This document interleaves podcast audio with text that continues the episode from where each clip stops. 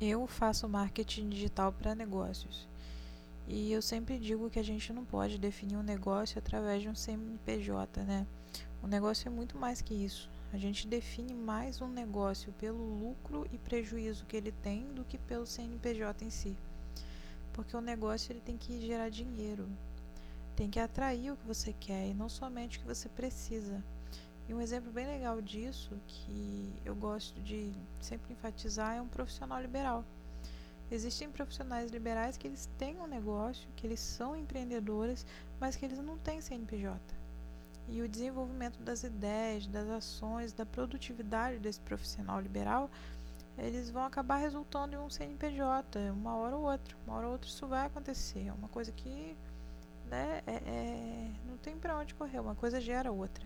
Mas as pessoas precisam estar preparadas para isso. Elas precisam estar preparadas para fazer o negócio dela se desenvolver, porque os problemas eles acabam surgindo, né? Não é porque você, é, mesmo você estando preparada, o preparado, não tem como você fugir. O problema ele vai aparecer. Negócios têm problemas, mas o que separa o empreendedor de um curioso é que o empreendedor vai lutar para resolver o problema. Ele vai utilizar todos os recursos que ele tiver, seja ele um recurso criativo, financeiro, de habilidade de negociação, ele vai pegar um mix das melhores qualidades que ele tiver como empreendedor naquele momento e vai aplicar especificamente para contornar aquele problema. Já o curioso não. O curioso normalmente ele, ele desiste porque ele fica perdido e ele nem se dá o trabalho de tentar pedir ajuda, de correr atrás de um resultado.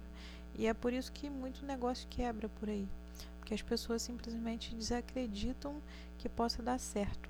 Ou então elas elevam tanto ego, elas ficam tão orgulhosas que acham que elas conseguem resolver tudo sozinhas. E ninguém chega a lugar nenhum sozinho. A gente está acostumado a ver um, um ditado que? A gente escuta muito por aí que se você vai sozinho, você chega em algum lugar, acho que é alguma coisa desse tipo, mas se você vai acompanhado, se você chega mais rápido, vai mais longe, não sei muito bem como é que é, mas tem, tem um ditado desse, né? E isso não é uma verdade. Porque ninguém chega a lugar nenhum sozinho, ninguém faz nada na vida, né? Desde pequeno, desde quando a gente é, é bebezinho, a gente sempre a gente precisa de alguém para que estimule a gente a falar, para que ensine a gente a andar. Tem coisas que é da natureza humana, mas a gente precisa de alguém para ajudar a gente a aprimorar isso, né? E então não dá para chegar sozinho, não dá para conseguir sozinho nem que você tenha que pedir ajuda a, a, um livro, por exemplo, né? Às vezes você não quer pedir ajuda para uma pessoa, você pega o livro e você vai estudar, que seja, mas alguém escreveu aquele livro, né? Então, se alguém escreveu aquele livro, de alguma forma, alguém está te ajudando, né? Então, quando você lê, ou quando você estuda, ou quando você pede ajuda a alguém, quando você vai atrás de um resultado, você simplesmente sai da sua bolha de achismo e começa a ter aprendizado que vem da experiência de outras pessoas, né? De pessoas que talvez já passaram por aquilo ou estudaram aquilo, de repente sabe como resolver, tem embasamento ali, embasamento prático, às vezes tem embasamento teórico, mas elas sabem como resolver. O problema é que para isso você tem que ter humildade, né? E, e humildade é coisa que nem todo mundo tem. A verdade é que ninguém quer ser menos, né? Todo mundo quer mostrar que é mais, quer parecer ser mais, né? E às vezes isso atrapalha um pouco. Ninguém quer ficar na linha mediana. Só que ninguém cresce também se não passar pela linha mediana. E essa linha é relativa, porque para um cara que ganha 100 mil reais, 10 mil reais é linha mediana. E para um cara que ganha um milhão de reais, esses 100 mil reais vai ser a linha mediana, né? Então, acho que você precisa decidir bem o seu objetivo e começar a lutar em direção a ele. Não ficar se comparando com os outros, não ficar querendo ser melhor do que ninguém. A única pessoa que tem que competir com você é você mesmo. Você tem que ser melhor hoje do que você foi ontem e amanhã você tem que ser melhor do que você foi hoje. Esse que é o mindset de crescimento. É, esse tipo de mindset ele separa os amadores dos profissionais, porque você passa a planejar ações para se aprimorar de uma tal forma que logo logo você cresce. E quando você cresce, você descobre que tem tipos de empreendedor, né?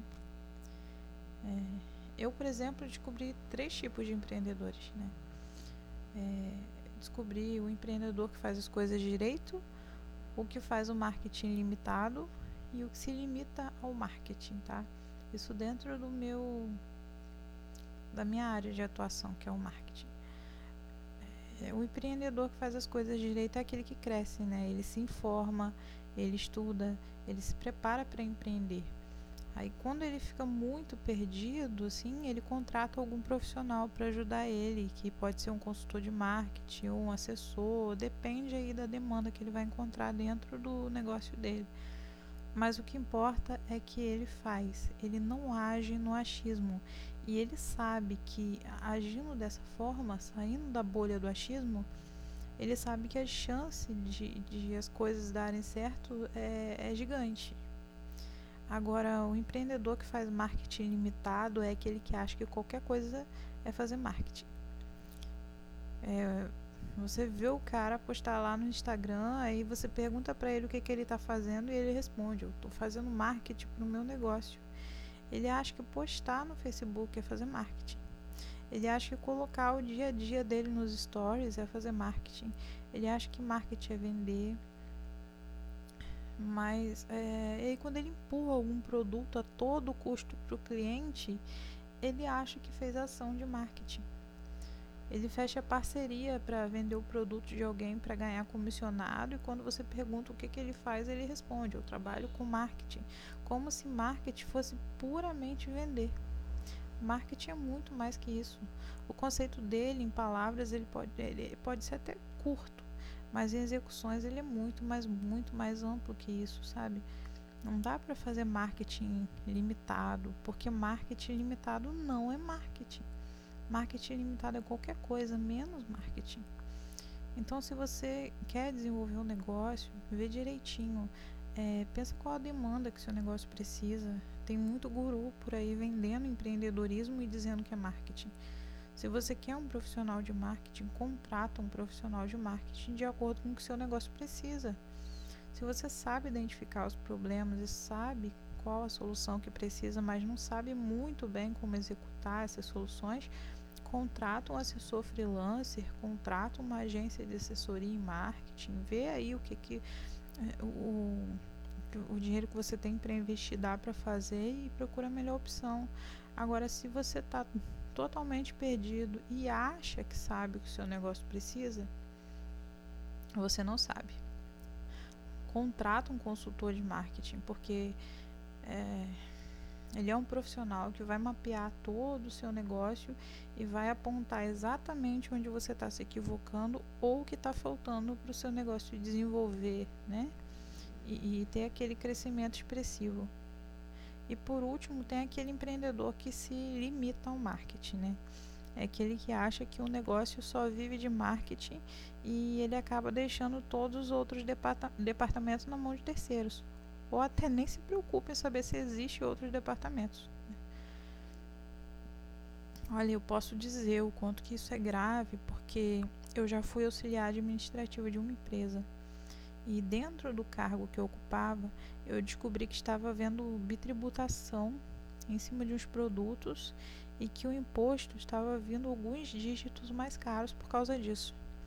É, eu avisei o dono da empresa imediatamente, assim que eu descobri, né, na época, e ele ficou simplesmente surpreso, né?